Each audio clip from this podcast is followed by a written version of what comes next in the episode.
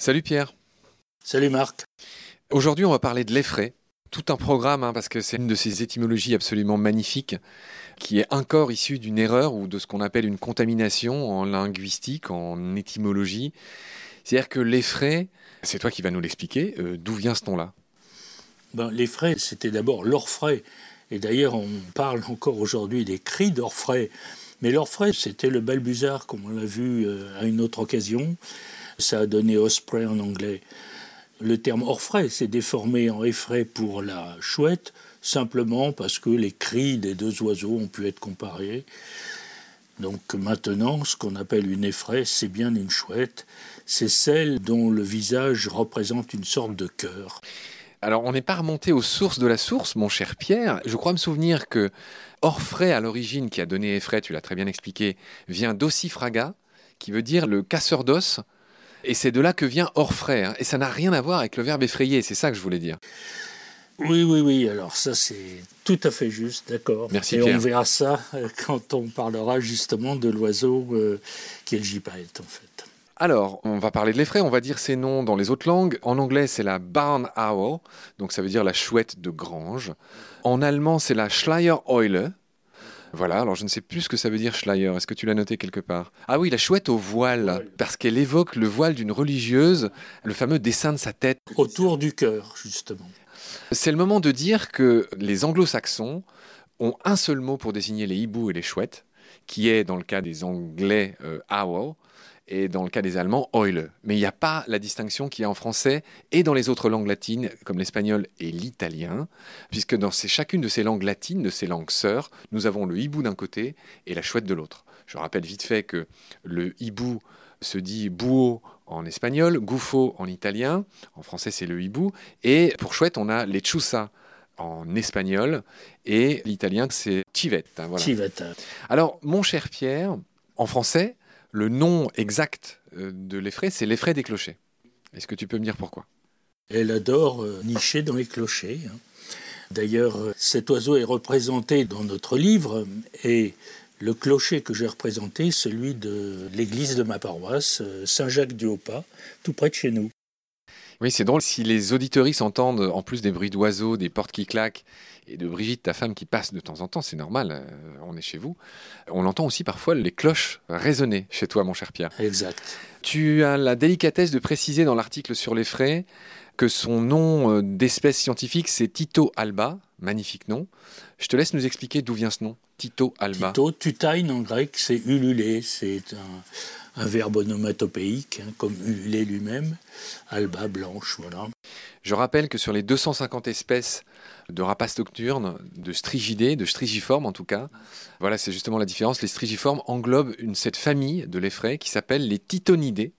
Et donc, on apprend grâce à toi que ben, ça vient du Tito, ça vient de ululer. Tout ça, c'est vu grâce à toi. Est-ce qu'on a quelque chose à ajouter? Peut-être euh, le fait que la chouette est elle aussi un célèbre hiéroglyphe égyptien.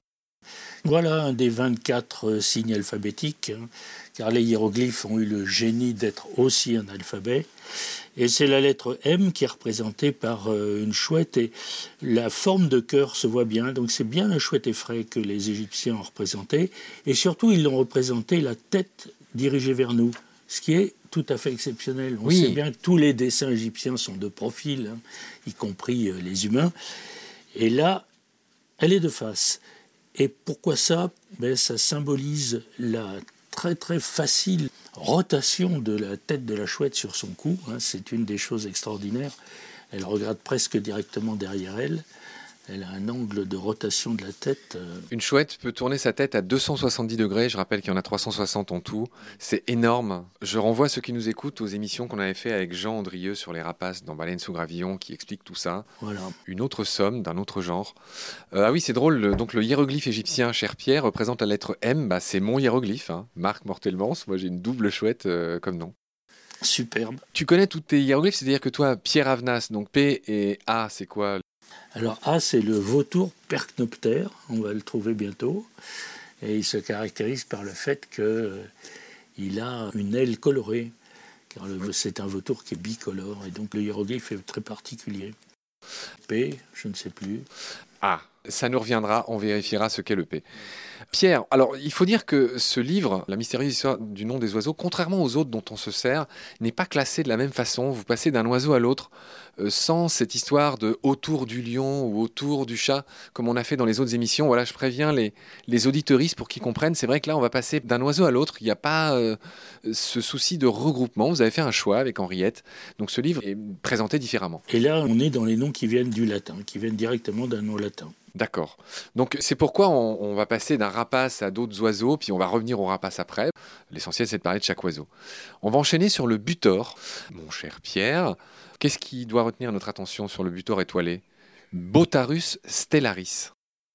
Oui, il est bon de lire euh, Pline l'Ancien euh, dans le livre 10 de son Histoire naturelle, qui est un monument extraordinaire. 37 volumes. Hein. Et effectivement, le livre 10 parle beaucoup des oiseaux. Et il nous dit que le cri du butor imite le mugissement des bœufs. Et le bœuf, c'est bu, la racine bu correspond bien au nom du bœuf, d'où le latin busio. En latin, Pline l'appelle busio, B-U-T-I-O. Donc butor vient de bœuf en fait. Voilà. Il y aurait un, en latin vulgaire butitorus, hein, carrément on a expliciter cette origine.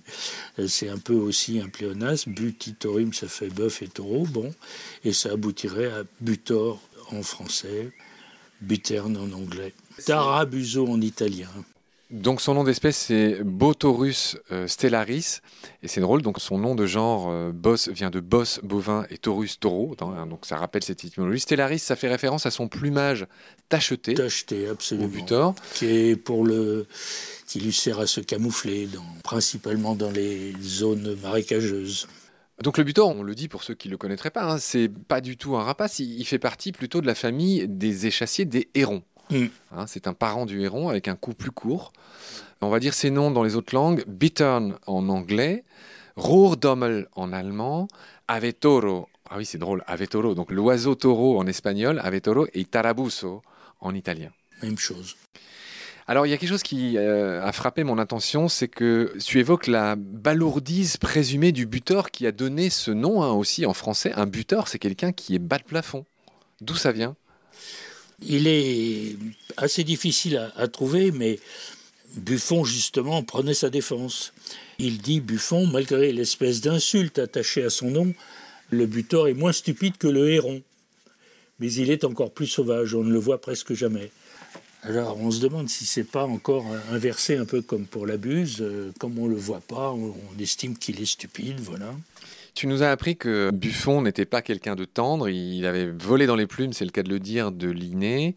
On voit aussi qu'il a proféré quand même des choses qui, rétrospectivement, paraissent un peu stupides quand même. Comment un, un scientifique peut dire que le héron est stupide ou qu'un animal en général est stupide? Oui, oui, mais là, il faut bien voir que Buffon, curieusement, je le vénère, je dois dire, mais c'était pas scientifique à proprement parler. Il faut voir que Buffon a collaboré avec l'Académie des sciences, mais il n'en a pas été véritablement membre à part entière. Mais n'oublions pas, Buffon était à l'Académie française. C'était un écrivain. Son histoire naturelle est une merveille de style.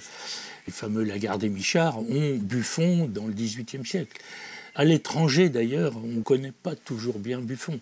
On considère que ce n'est pas un véritable scientifique comme Linné, au contraire.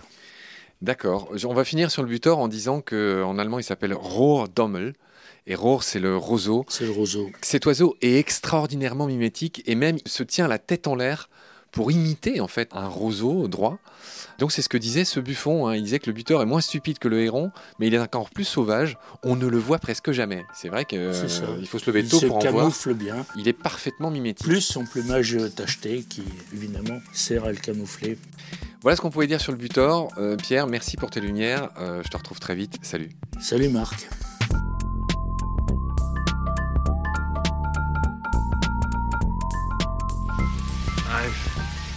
Seen things you people wouldn't believe.